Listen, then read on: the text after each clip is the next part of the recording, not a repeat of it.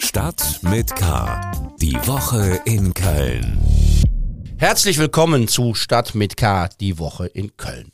Mein Name ist Helmut Frankenberg. Diese Episode geht an einem ganz, ganz wichtigen Jahrestag online. Heute vor 200 Jahren ging der erste Rosenmontagszug. Damals natürlich noch in ganz anderen Dimensionen als heute. Auch der Zugweg war sehr überschaubar. Der Zug umrundete den Neumarkt.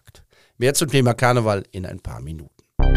Und das sind weitere Themen in der Episode 335 von Stadt mit K, die Woche in Köln. Mitgefühl und Solidarität. Viele Kölner vom Erdbeben in der Türkei betroffen. Hoffen und Bangen. Stadtrat debattiert über den Jobabbau bei Ford. Glückwünsche und Lob. Kölnerin schreibt Grammy-Geschichte. Thema der Woche. Die Bilder aus dem Erdbebengebiet haben uns alle tief erschüttert und in Gedanken sind wir bei den Angehörigen der Opfer und denen, die ihre Liebsten vermissen. Die Sitzung des Stadtrates in dieser Woche begann mit einer Schweigeminute für die Opfer des schlimmen Erdbebens in der Türkei und in Syrien.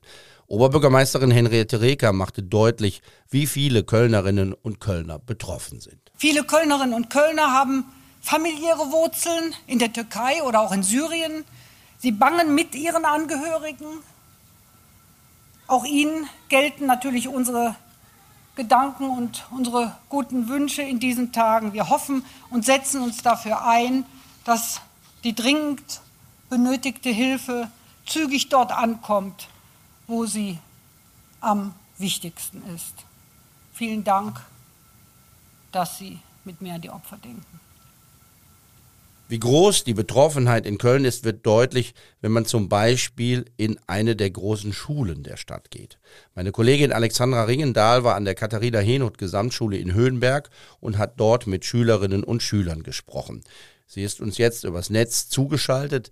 Alexandra, was hast du in der Schule erlebt? Was haben dir die Kinder und Jugendlichen erzählt? Ja, ich habe eine sehr, sehr betroffene Stimmung vorgefunden. Also man muss wissen, dass an der Katharina Henoth Gesamtschule, die ja in Höhenberg-Pfingst liegt, 90 Prozent von den 1100 Schülerinnen und Schülern einen Migrationshintergrund haben. Und der überwiegende Teil kommt eben aus Familien, die aus der Türkei, aus Kurdistan und Syrien stammen, also die Gebiete, die eben am allermeisten betroffen sind. Und da das Gebiet so riesig ist, sagte mir eben der Lehrer Numan Sahac, der sich da auch um die Schülerinnen und Schüler kümmert, dass es an der Schule eigentlich niemanden gibt, äh, der keinen Angehörigen verloren hat. Und äh, das, das muss man sagen, schon jetzt, wo ja auch nur ein Bruchteil eigentlich der Verschütteten geborgen äh, ist. Und vor mir saß eben eine Gruppe von Schülerinnen und Schülern, die mir teilweise eben unter Tränen berichtet haben, wie die Situation jetzt für ihre Familie ist und dass sie äh, bekannte Verwandte verloren haben und dass ihr Dorf dem Erdboden gleich ist. Das Dorf, was auch Teil ihrer Heimat war, wo sie jeden Sommer hingefahren sind und ähm, ja, sich frei und zu Hause gefühlt haben. Und dass die Situation jetzt aber auch bei Ihnen zu Hause hier in Köln eigentlich kaum auszuhalten ist, weil die Eltern ja Tag und Nacht auf Nachrichten warten aus den Gebieten. Und ähm, ja, mich hat das auch selbst berührt. Ähm, erstens, weil spür, spürbar war, wie tief diese Erschütterung geht und gleichzeitig ist mir nochmal deutlich geworden, wie viele Kölnerinnen und Kölner, denen wir täglich begegnen, eigentlich wirklich von dieser Katastrophe betroffen sind. Sehr, sehr viel mehr, als wir denken und berührend war auch die, neben der Traurigkeit dieses Schuldgefühl, was die eigentlich alle geäußert haben, die jungen Leute. Also sich schuldig zu fühlen, wenn man jetzt mal lacht, wenn man ähm, in der Wärme sitzt und vielleicht äh, ja ähm, äh, irgendwie ein warmes Bett genießt, wenn man dann weiß, weil dort drüben dann eben so viel Verzweiflung herrscht und die Menschen frieren und all das jetzt eben nicht haben. Wie wirkt sich diese Betroffenheit auf die Schulgemeinschaft aus? Was macht die Schule als Institution? Ja, es sind ja eben in der Schulgemeinschaft nicht nur Schülerinnen und Schüler betroffen, sondern eben auch etliche Lehrerinnen und Lehrer, die sich aber eben dadurch auch sehr, sehr gut in ihre Schülerinnen und Schüler reinversetzen kommen, äh, können. Und dort rechnet man eben auch damit, dass eben die schlimmsten Wochen noch äh, kommen werden, nämlich äh, aufgrund der Tatsache, dass es, wie eben der Herr Nuratsch sagt, äh, ab jetzt gar keine guten Nachrichten mehr geben wird. Jetzt werden einfach nur noch nach und nach die Nachrichten reinkommen von Verstorbenen, die einfach geborgen werden. Und man hat jetzt ähm, einfach äh, überlegt, in der Schule selbst auch einen Trauerraum einzurichten, um dem auch Raum zu geben. Und es sollen auch Sprechstunden eingerichtet werden, eben vornehmlich von den Kolleginnen und Kollegen mit Migrationshintergrund um den Schülerinnen und Schülern Gelegenheit zu geben, auch in Einzelgesprächen äh, das dann zu verarbeiten, was sie da jetzt äh, erleben. Die Schule hat eine eigene Spendenaktion gestartet, auch um gegen das Gefühl der Ohnmacht anzugehen. Was ist da geplant? Also der Impuls, der kam wirklich aus der Schülerinnen und Schülerschaft selbst. Also die haben selbst in ihren WhatsApp-Gruppen das angestoßen, dass sie sammeln, haben sich eben informiert über türkische Hilfsorganisationen und auch vor Ort, was genau benötigt wird. Und all das wird jetzt eben, ähm, all das wird jetzt eben gesammelt von Zahnbürste, Sanitärartikel bis zu Handschuhen, Taschenlampen. Und die Resonanz ist wohl riesig, obwohl die Schule, muss man ja sagen, eben auch sehr, sehr viele Familien ähm, ähm, beherbergt, die auch nicht auf Rosen gebettet sind. Jeder, der irgendwas erübrigen kann, der bringt das dorthin. Und äh, ja, da merkte man so, so ein bisschen so einen positiven Impuls, weil das den Schülerinnen und Schülern auch gut tut, auch psychologisch gut tut, jetzt irgendwas zu tun, was hilfreich ist, statt nur zu Hause auf Nachrichten zu warten. Herzlichen Dank, Alexandra Ringendahl, über die Reaktionen auf das Erdbeben in der Türkei und in Syrien an der Katharina Henoth Gesamtschule. Wie geht es weiter bei Ford in Köln und was kann eine Stadtverwaltung oder die kommunale Politik tun, um Arbeitsplätze in einem Weltkonzern zu retten? Das war das Thema einer aktuellen Stunde im Stadtrat. Stadtspitze und Parteien haben sich zum Standort bekannt und versprochen, um die Jobs beim Autobauer zu kämpfen. Oberbürgermeisterin Henriette Reker. Wir unterstützen die Beschäftigten von Ford und setzen uns mit ihnen dafür ein, dass jede Stelle erhalten bleibt. Wir werden alle Gesprächskanäle nutzen und wir werden auch alles dafür tun, um, den im Raum stehenden Stellenabbau, wenn er dann eintritt, so gering wie möglich zu halten. Rika kritisierte die Informationspolitik des Managements von Ford.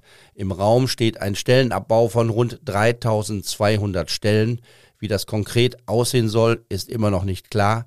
In der kommenden Woche wird es weitere Betriebsversammlungen im Unternehmen geben und alle hoffen, dass dann dort mehr bekannt wird. Wie es heißt, gibt es Verhandlungen zwischen Betriebsrat und Geschäftsführung. Auch die Stadt will sich einbringen, allerdings warnte die Oberbürgermeisterin auch vor zu hohen Erwartungen.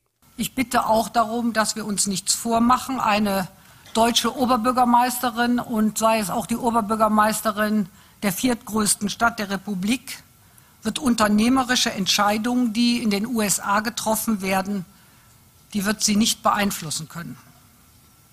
Sie alle wissen ja, dass die gesamte Automobilbranche weltweit im größten und umfassenden Transformationsprozess ihrer Geschichte ist. Die Umstellung vom Verbrennungsmotor auf Elektromobilität wird ein entscheidender Einschnitt sein.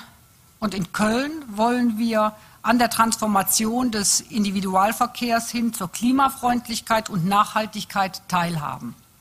Wir werden uns der damit verbundenen Realität stellen müssen, dass von dieser Transformation insbesondere auch viele Zulieferer betroffen sein werden. Es gab auch Streit beim Thema. So hatte das Mehrheitsbündnis von Grünen, CDU und Volt den Antrag abgelehnt, den Betriebsratsvorsitzenden von Ford im Stadtrat sprechen zu lassen. SPD, Linke und FDP kritisierten auch, dass die Stadtspitze wie auch das Ratsbündnis mit angeblich zu wenig Engagement bei der Sache wäre. Volker Görzel von der FDP erinnerte an das Engagement von Konrad Adenauer, der 1930 als Oberbürgermeister Ford nach Köln gelockt hatte. Ich sage provokant, ich glaube, Herr Adenauer würde sich im Grabe rumdrehen, wenn er erleben würde, wie blutarm, wie leidenschaftslos die Stadtspitze sich hier vor fortstellt. Ich finde, das ist, das ist bestenfalls unambitioniert. Und lieber Herr Wirtschaftsdezernent Haag, wenn Sie hier ein Statement ablesen ohne Emotion, ohne Feuer, dann zeigt mir es, dass Sie den Ernst der Lage nicht begriffen haben. Ich erwarte mehr. Person der Woche.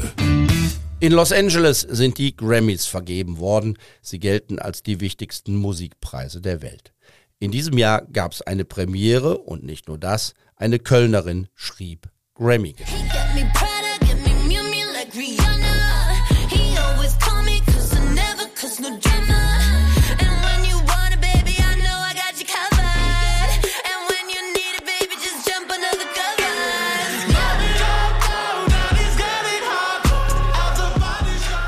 Kim Petras ist die erste offen Transsexuelle, die einen Grammy gewinnt. Seit dieser Woche sind ihr Name und ihr Song Unholy überall in den Medien.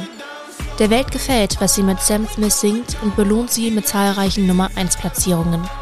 Bekannt ist sie vor allem in den Vereinigten Staaten, obwohl die heute 30-Jährige in Köln geboren und in der Nachbarschaft im Rhein-Sieg-Kreis aufgewachsen ist.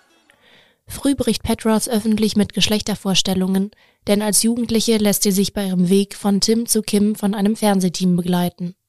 Mit 16 wird sie so zur jüngsten Transsexuellen der Welt, immer unterstützt von ihren Eltern, wie sie 2011 in einer Talkrunde im NDR erzählte. Also meine Eltern haben mich nicht als Mann oder Frau gesehen, sondern als ich, als Kim. Und das ist einfach eine super Eigenschaft in meinen Eltern, wo ich auch ganz stolz bin, dass ich Eltern wie meine habe. Der andere wichtige Begleiter, die Musik. Weil die deutsche Musikbranche ihren Stil zu poppig findet, wandert Petras mit 19 nach Amerika aus, schläft lange auf Studiosofas und schreibt täglich einen Song. 2017 der Durchbruch mit I Don't Want It All, allen Anfeindungen zum Trotz. Sie lernt Paris Hilton kennen, wird Teil der amerikanischen Musikszene und findet ihren Platz im Hyperpop, eine Popkategorie, die durch hochgepitchte Stimmen und verzerrte Bässe heraussticht. Dennoch sieht sie sich als Mainstream-Künstlerin, die Vielfalt sichtbar macht. 2018 sagt sie dazu in einem Interview mit Das Ding, es wird dann, dann immer so aufgedrückt, ja, du bist jetzt Nische, weil du transsexuell bist. So, nein, aber ich mache halt Mainstream-Musik. Und äh, ja, und ich will halt beweisen, dass ich nicht jetzt irgendwie ein Nischenkünstler bin, wegen meinem Geschlecht so. Dass ich genauso gut sein kann wie andere Künstler und gleichzeitig transsexuell sein kann. Wir gratulieren der ersten Grammy-Gewinnerin aus Köln. Laura Ostender über die Grammy-Gewinnerin Kim Petras. Was sonst wichtig war. Im öffentlichen Dienst wird über höhere Gehälter gestritten. Es gab einen ersten Warnstreik in der vergangenen Woche und in der kommenden Woche wird es dann auch für alle unangenehm, die mit den Tarifauseinandersetzungen gar nichts zu tun haben. Wir kennen das.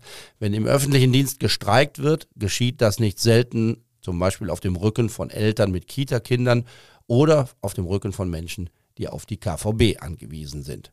Am Dienstag wird den ganzen Tag die KVB bestreikt. Da werden sich sehr viele ärgern. Was war noch in dieser Woche? In der Altstadt ist ein Kran in den Rhein gekippt. Am Neumarkt haben sich mal wieder Klimaaktivisten auf der Straße festgeklebt. Der Stadtrat beschloss längere Öffnungszeiten für den Drogenkonsumraum am Neumarkt, damit sich die schlimme Lage dort verbessert.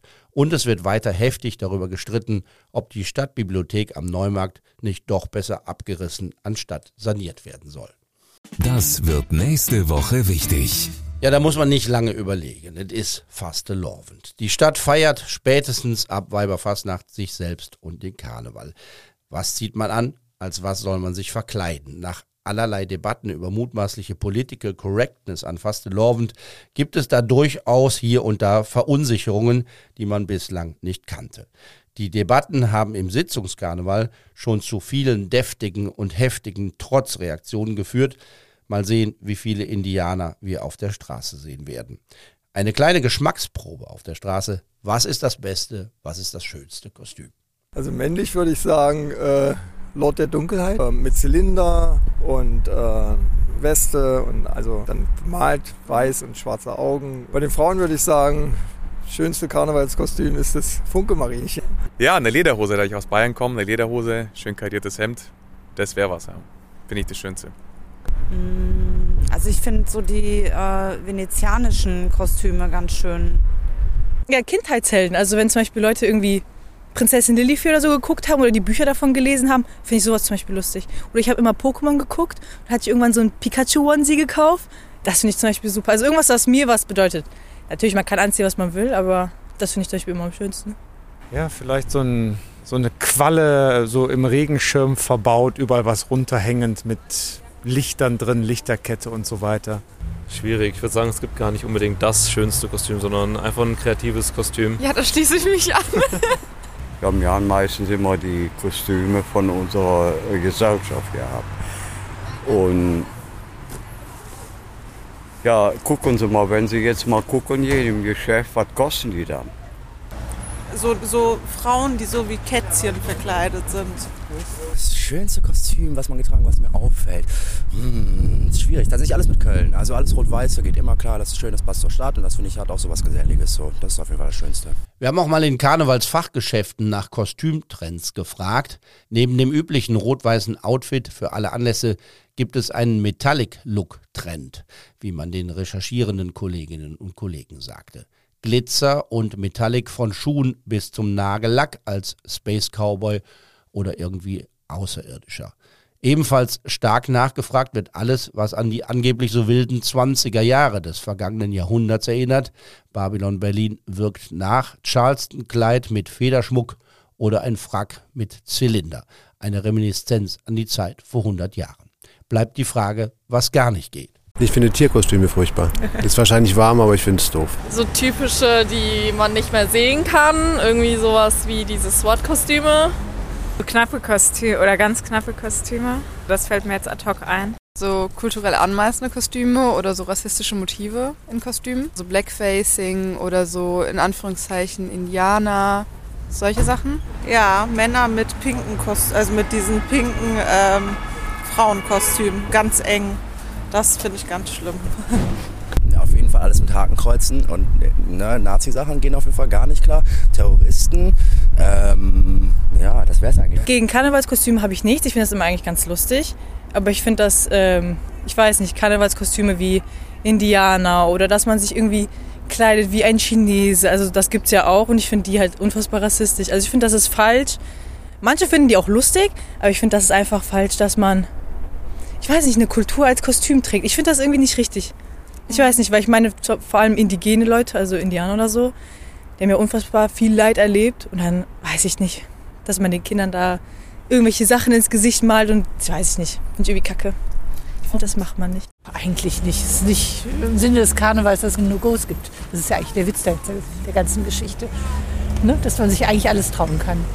Es ist ein bisschen dem Zufall des Mondkalenders geschuldet, aber es passt ganz wunderbar. In die Karnevalswoche fällt auch der 75. Geburtstag des ersten FC Köln. Offizielles Gründungsdatum ist der 13. Februar 1948. Es war ein Freitag, der 13., was aber in diesem Fall kein Unglück, sondern durchaus großes Glück bedeutete. Franz Krämer gelang es durch die Fusion des Kölner BC mit der Spielvereinigung Sülz 05 den ersten Fußballclub Köln zu gründen. Die Stadt bekam einen Fußballverein, der den Anspruch anmeldete, ganz oben mitspielen zu wollen. Die Feierlichkeiten zum FC-Geburtstag sollen natürlich mit einem Sieg im Heimspiel gegen Frankfurt am Sonntag beginnen. Montag gibt es dann einen Empfang im Rathaus, bevor dann abends in der lachenden Köln Arena gefeiert wird. Und da gibt es noch ein paar Karten. An Karneval wird die Wettervorhersage wichtiger als an jedem anderen Tag im Jahr. Und da gibt es aktuell eine sehr gute, eine sehr fröhlich stimmende Vorhersage für Weiberfassnacht. Und auch für die Tage drauf sind die ersten Prognosen vielversprechend. Im Moment deutet vieles auf einen sogar sonnigen Rosenmontag mit Frühlingstemperaturen hin. Mit diesen Aussichten verabschiede ich mich für heute. Mein Name ist Helmut Frankenberg. Bleibt wachsam, aber bitte auch gelassen. Tschö und Allah. Stadt mit K.